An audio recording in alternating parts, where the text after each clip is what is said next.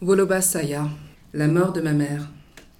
Ma est morte. Meine Mutter ist tot. On l'enterre aujourd'hui dans le cimetière parisien de Thiers. Heute wird sie auf dem Pariser Friedhof von Thiers begraben. Il y a foule pour cette femme qui tant de fois s'est plainte d'être seule. Sehr viele Leute sind zum Begräbnis einer Frau gekommen, die sich oft über ihre Einsamkeit beklagt hat. Zu wem meinst du, soll ich gehen? Ich sitze zu Hause mit meinem Fernseher. Zwei Touristenbusse wurden für diesen Anlass gemietet. Sie sind fast ausschließlich mit den Männern der Familie gefüllt denn sie spielen die Hauptrolle. Ein Begräbnis ist keine Weibersache. Die Männer stolzieren wie auf einer Parade, geordnet und diszipliniert, obwohl sie in ihren bunt gemixten Kleidungsstücken nicht unterschiedlicher sein könnten. Die meisten kenne ich nicht, aber sie stammen wie Ma aus dem Dorf Kakoro Mountain in Mali und dies genügt, dass sie als Verwandte gelten. Parmi les quelques visages familiers, certains sont ceux d'adversaires d'hier. Il figure en bonne place dans le cortège, le pas lent, l'air grave et emprunté. Unter den wenigen vertrauten Gesichtern sind auch einige ihrer früheren Feinde. In dem Trauerzug verhalten sie sich unauffällig, gehen langsam mit ernster, betretener Miene. Ma hat ihren aufrechten Gang teuer bezahlt. Sie pflegte uns von den vielen Gemeinheiten zu erzählen, unter denen sie leiden musste, denn es war niemand außer uns Kindern greifbar, und wir waren gezwungen, ihr zuzuhören. Um sich selbst zu trösten und ihren Durchhaltewillen zu stärken, sagte sie immer, Anstand zählt nicht mehr, aber der Tod verweigert sich keinem. Jeder kommt dran. Und dann wird er sich für seine Taten verantworten müssen. Ma starb schon vor drei Tagen. Kaum war ihr Tod bekannt gegeben, strömte diese weitläufige Verwandtschaft in unsere Wohnung und machte sich dort bequem. Sie nahmen alle vier Zimmer in Beschlag, außer dem, wo die Tote lag.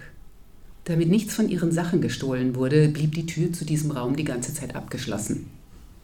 Die Erwachsenen, Männer und Frauen reifen Alters kümmerten sich um solche Dinge. Unsere Kinder sind wie Franzosen, sie haben keine Ahnung von unserer Tradition. Die Männer blieben streng von den Frauen getrennt. Für sie wurden eigens ein Zimmer ausgeräumt. Darin blieb nichts übrig außer einem Sofa, ein paar orangefarbenen Stühlen und einigen von der Nachbarin aus dem zweiten Stock geborgten Teppichen. Die Jüngeren standen zumeist mit dem Rücken an die Wand gelehnt. Dennoch war nicht genug Platz und manche mussten sich im Flur aufhalten. Die Frauen hingegen waren in die Küche und ins Wohnzimmer verbannt. Wir Kinder der Toten flüchteten uns in das letzte verbliebene Zimmer mit anderen inzwischen erwachsenen Kindern, die wie wir in Frankreich geboren sind. Die Rollen waren klar verteilt, das ging ohne Absprache. Das Zeremoniell ist seit Urzeiten immer das gleiche, es wird von den Männern organisiert und sie entscheiden über den Gang der Ereignisse. Sie zogen bei ihren Beratungen manchmal meinen älteren Bruder hinzu, der schon länger erwachsen ist, nämlich seit er wie sie alle das Ritual durchlaufen hat, mit dem man am Ende der Pubertät zum Mann wird. Es heißt Kulusita. Meine Mutter hatte unbedingt darauf bestanden, dass es bei uns gefeiert wurde. Ihr Sohn war schließlich nicht weniger wert als die gleichaltrigen Jungs, auch wenn er keinen Vater mehr hatte. Die Frauen putzten und kümmerten sich um das Essen. Mir blieb nur die Rolle der Beobachterin. Schweigend schaute ich zu, wie sie alles erledigten. Sei still, Frauen haben in diesen Dingen nichts mitzureden. Dabei hat Ma vielen der Männer in dieser Trauergemeinde geholfen, dem einen mit ein wenig Geld, dem anderen, dass er nicht draußen schlafen musste, wieder einem anderen, dass er nur seine Papiere bekam. Keiner hat je ihre Hilfe abgelehnt, nur weil sie eine Frau war. Ma hat unablässig die Familienbande gepriesen, trotz der Undankbarkeit ihrer Angehörigen der Verleumdungen. Ich habe immerzu die Familie verteidigt, keiner hat sich bedankt, aber Gott weiß, wie er es vergilt.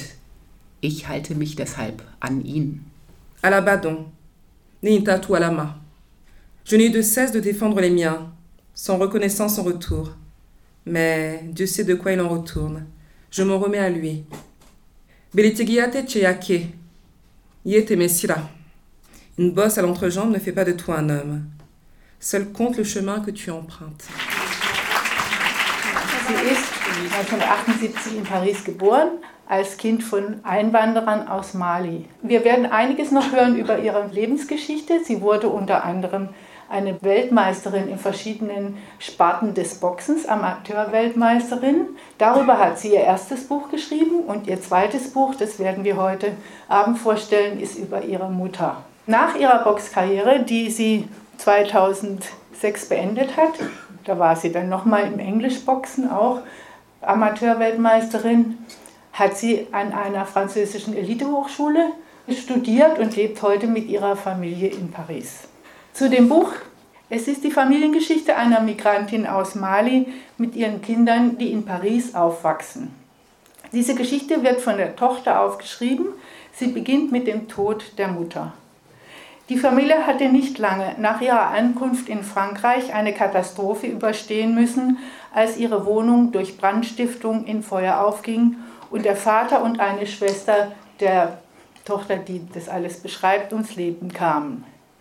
In der Folge hatten die vaterlosen Kinder unter einer Reihe von mehr oder weniger wirksamen Beschützern und Erziehern leiden müssen bis im weiteren Verlauf der Geschichte ein Marabut und Heiler, also afrikanische Tradition, aber auch islamische Tradition, die Mutter heiratet, womit die Familie in ihrer Pariser Sozialbausiedlung ein gewisses Ansehen erlangt. Im Zentrum des Romans steht der Charakter der Mutter, Ma, die als Alleinerziehende ständig mit den Widrigkeiten des Lebens zu kämpfen hat. Sie bietet alles auf, was sie einmal in Mali gelernt hat um aus ihren Kindern anständige und aufrechte Menschen zu machen. Der Roman schöpft viel Humor und auch Lebensweisheit daraus, dass die Tochter und Ich-Erzählerin ebenfalls im Kampf mit ihrer Mutter ist. Denn sie wächst in Paris als modernes Mädchen auf. Mutter ist auf der Hut vor jedem Wort, das mir über die Lippen kommt. Dieses Kind redet zu viel. Es kennt keine Scham, schlechte Zeiten für später. Wenn Ma sich sorgt, wird sie steif und ihr stockt der Atem, als würde sie gleich der Schlag treffen. Sie beklagt sich unentwegt über mein Verhalten. Ich verstehe wirklich nicht bei dem Kind. Ein ordentliches Mädchen muss unauffällig, zurückhaltend, still sein. Sie muss wissen, wo ihr Platz ist. Da beschließt sie, mich so richtig ranzunehmen, bevor ich noch schwerer zu bändigen bin. Ist ganz unmöglich, vor einem trotzigen Kind klein beizugeben, das sie neun Monate in ihrem Bauch getragen und unter furchtbaren Qualen in die Welt gesetzt hat. Ein störrisches Kind, das sie gestillt und dem sie unzählige Male den Hintern abgewischt hat. Ma macht es sogar zu ihrer Ehrensache. Ich bin 100% Bambara, wiederholt sie mehrfach, den Finger in den Himmel gereckt, wie um unsichtbare Zuhörer zu Zeugen zu rufen. Für Ma ist es eindeutig, die Linge laufen aus dem Ruder. Ein Mädchen schlimmer als ein Junge. So etwas ist Ma noch nie zu Ohren gekommen. Ihr erstes Kind hatte ihr weniger Kopfzerbrechen bereitet. Schau dir deinen Bruder an, er ist ruhig. Warum machst du es nicht wie er? Um ihren Sohn hat sie sich nicht so sorgen müssen. Er hat spät sprechen gelernt und danach nie viel geredet. Wenn sie nur den Charakter ihrer beiden Kinder austauschen könnte, ein gut geschmiertes Wundwerk passt besser zu einem Jungen, auch wenn man am besten still ist. Ma fürchtet nicht so sehr wie das Gerede. Die Schwarzen palavern einfach zu gern. Nie ist was vergessen und die Rache ist krass und gehässig. Unter diesen Umständen ist es am besten, still zu sein, um Zank und üble Nachrede zu vermeiden. Der Klatsch ist das Allerschlimmste. Sie tun, als würden sie mit dir fühlen, aber in Wahrheit freuen sie sich über dein Unglück. Ihre Zunge ist spitz und legt los, sobald ihnen so ein Gerücht zu Ohren kommt. Sie werden ständig hinter dem Rücken über dich reden, hat gemeint, sie kann ihre Kinder allein aufziehen, das hat sie nun davon. Ma deutet mit ihrem Zeigefinger auf mich und schwenkt ihn erregt von oben nach unten. Ich lass meinen Namen nicht in den Dreck ziehen. Als gute Afrikanerin fängt Ma erstmal an zu jammern, wenn es Probleme gibt. Was habe ich dir getan? Womit habe ich das verdient? Ihr gutes Verhalten und die Segnungen ihrer Eltern hätten ihr eigentlich Schwierigkeiten ersparen müssen. Dann denkt sie über die geeignete Maßnahme nach, um mein schlechtes Benehmen zu bestrafen. Ma hält dagegen nichts davon, sich über die tatsächlichen oder vermeintlichen Fähigkeiten ihrer Sprösslinge zu freuen oder sie zu bewundern, wie es die Eltern weißer Kinder tun. Man prahlt nicht mit dem, was Gott uns geschenkt hat. Heute hast du, morgen läufst du auf allen Vieren. Wenn wir allein sind, ruft sie manchmal sogar aus. Unglückskind, du da, von dir kommt mal die Katastrophe. Mars Vorwürfe sind nicht zu zählen. Wenn ihr die Argumente ausgehen, greift sie bei ihrer Predigt zu den afrikanischen Tiervergleichen. Mit deiner pfeifenden Zunge lockst du eine Schlange aus dem Loch. Sogar wenn man einen Hund vertrischt, begreift er und gehorcht. Nur eine Kuh kann man lang prügeln mit seinem Stock. Wenn sie sich in den Kopf setzt, nicht zu laufen, läuft sie nicht. Sie endet immer mit einem Stöhnen. Ach Gott, mein Kind ist störrisch wie ein Esel. Und sie ist hässlich wie eine Sau. Wenn ihr die Luft ausgeht, greift sie zu irgendeinem Gegenstand, um mich zu schlagen.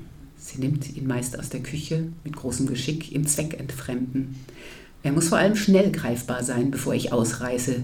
Sie zieht mir eins über, am liebsten auf den Kopf, damit meine Gedanken wieder an den richtigen Platz kommen.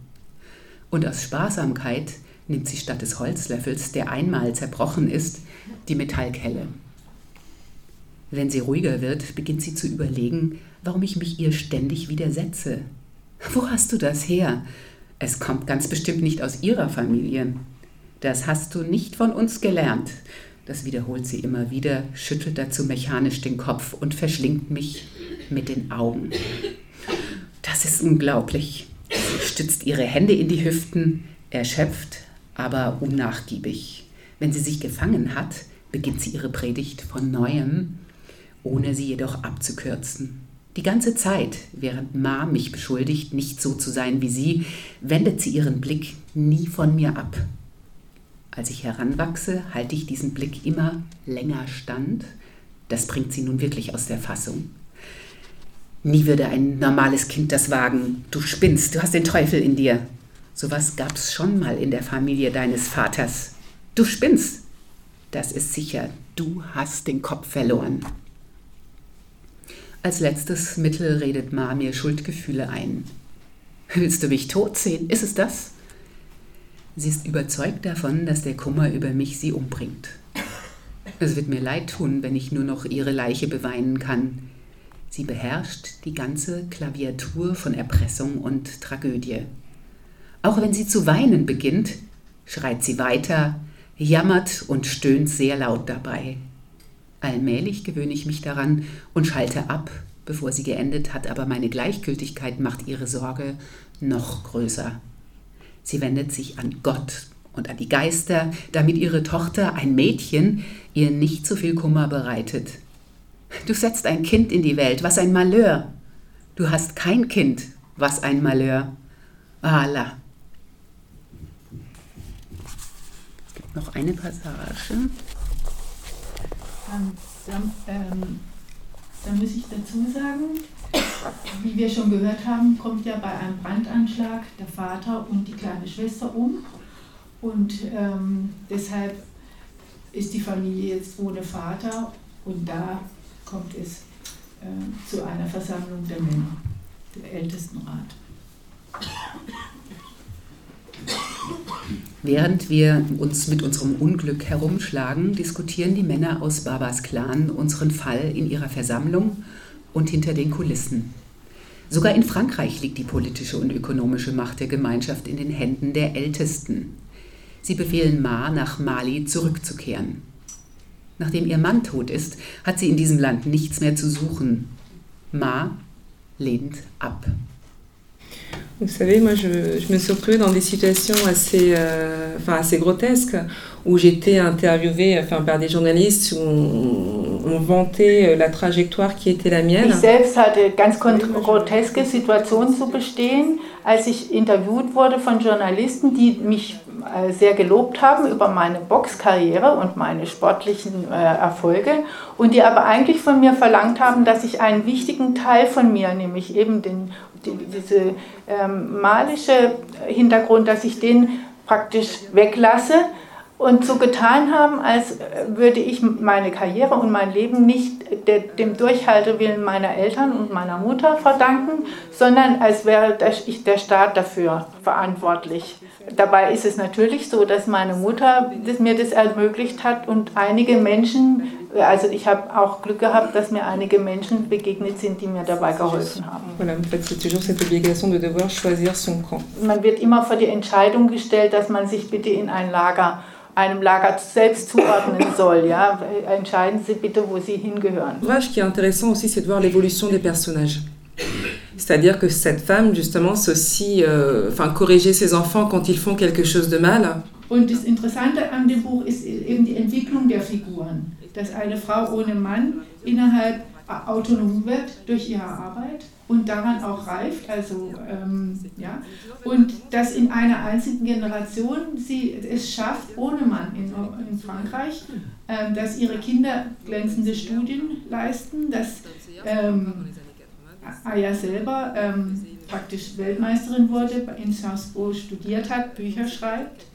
Und das ist ähm, doch eine ziemlich brillante Laufbahn und das würde man aber nicht unbedingt erwarten in, ein, in einer einzigen Generation äh, nach einer so einer Migrationserfahrung. Aber sie ist nicht die einzige oder sie ist gar keine so eine große Ausnahme, sondern es passiert doch relativ häufig.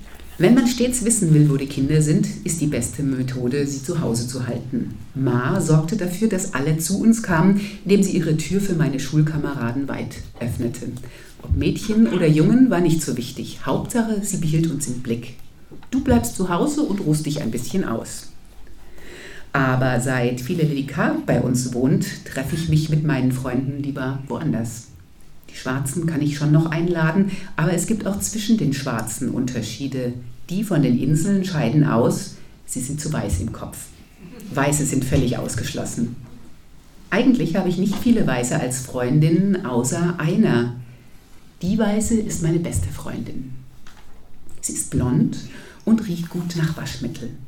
Ihr Vater mag die Schwarzen nicht, die Araber noch weniger, aber sie ist nicht wie er. Die Weiße holt mich morgens ab für den Schulweg, zunächst zum Collège, später zum Lycée. Nos enfants ont leur mentalité d'ici. Ils ne connaissent rien à nos traditions. Unsere Kinder sind wie Franzosen, sie haben keine Ahnung von unserer Tradition. Tais-toi. Une femme n'a pas son mot à dire dans ces circonstances. Sei still, Frauen haben in diesen Dingen nicht mitzureden. Je n'ai eu de cesse de défendre les miens, sans reconnaissance en retour. Mais Dieu sait de quoi il en retourne. Je m'en remets à lui. Ich habe immerzu die Familie verteidigt, keiner hat sich bedankt. Aber Gott weiß, wie er es vergilt. Ich wende mich deshalb an ihn. Une bosse, une bosse à l'entrejambe ne fait pas de toi un homme. Seul compte le chemin que tu empruntes. Eine Beule zwischen den Schenkeln macht aus dir noch keinen Mann. Welchen Weg du nimmst, nur das zählt. Toujours des problèmes. Immer nur Schwierigkeiten. Je ne comprends vraiment rien à cet enfant. Ich verstehe wirklich nichts bei diesem Kind. Regarde ton frère, il est tranquille. Pourquoi tu fais pas comme lui Schau dir deinen Bruder an. Er ist ruhig. Warum machst du es nicht wie er? Ne jette pas mon nom en pâture. Ich lasse meinen Namen nicht in den Dreck ziehen. Dieu, je t'ai fait quoi pour mériter ça Gott, was habe ich dir getan? Womit habe ich das verdient? On se vante pas de ce que Dieu nous donne. Aujourd'hui tu as, demain tu marches à quatre pattes. Man prahlt nicht mit dem, was Gott uns geschenkt hat. Heute hast du's, morgen läufst du auf allen Vieren. Enfant de malheur, toi là, tu seras la cause de catastrophe. Unglückskind, du da, von dir kommt die Katastrophe. Tu préfères me voir morte, c'est ça Willst du mich tot sehen? Ist es das? Ma mère est morte. Elle s'est battue jusqu'à son dernier souffle. J'ai longtemps cru que les choses finiraient par s'arranger. Mais on avait traversé des épreuves et elle s'en était toujours sortie.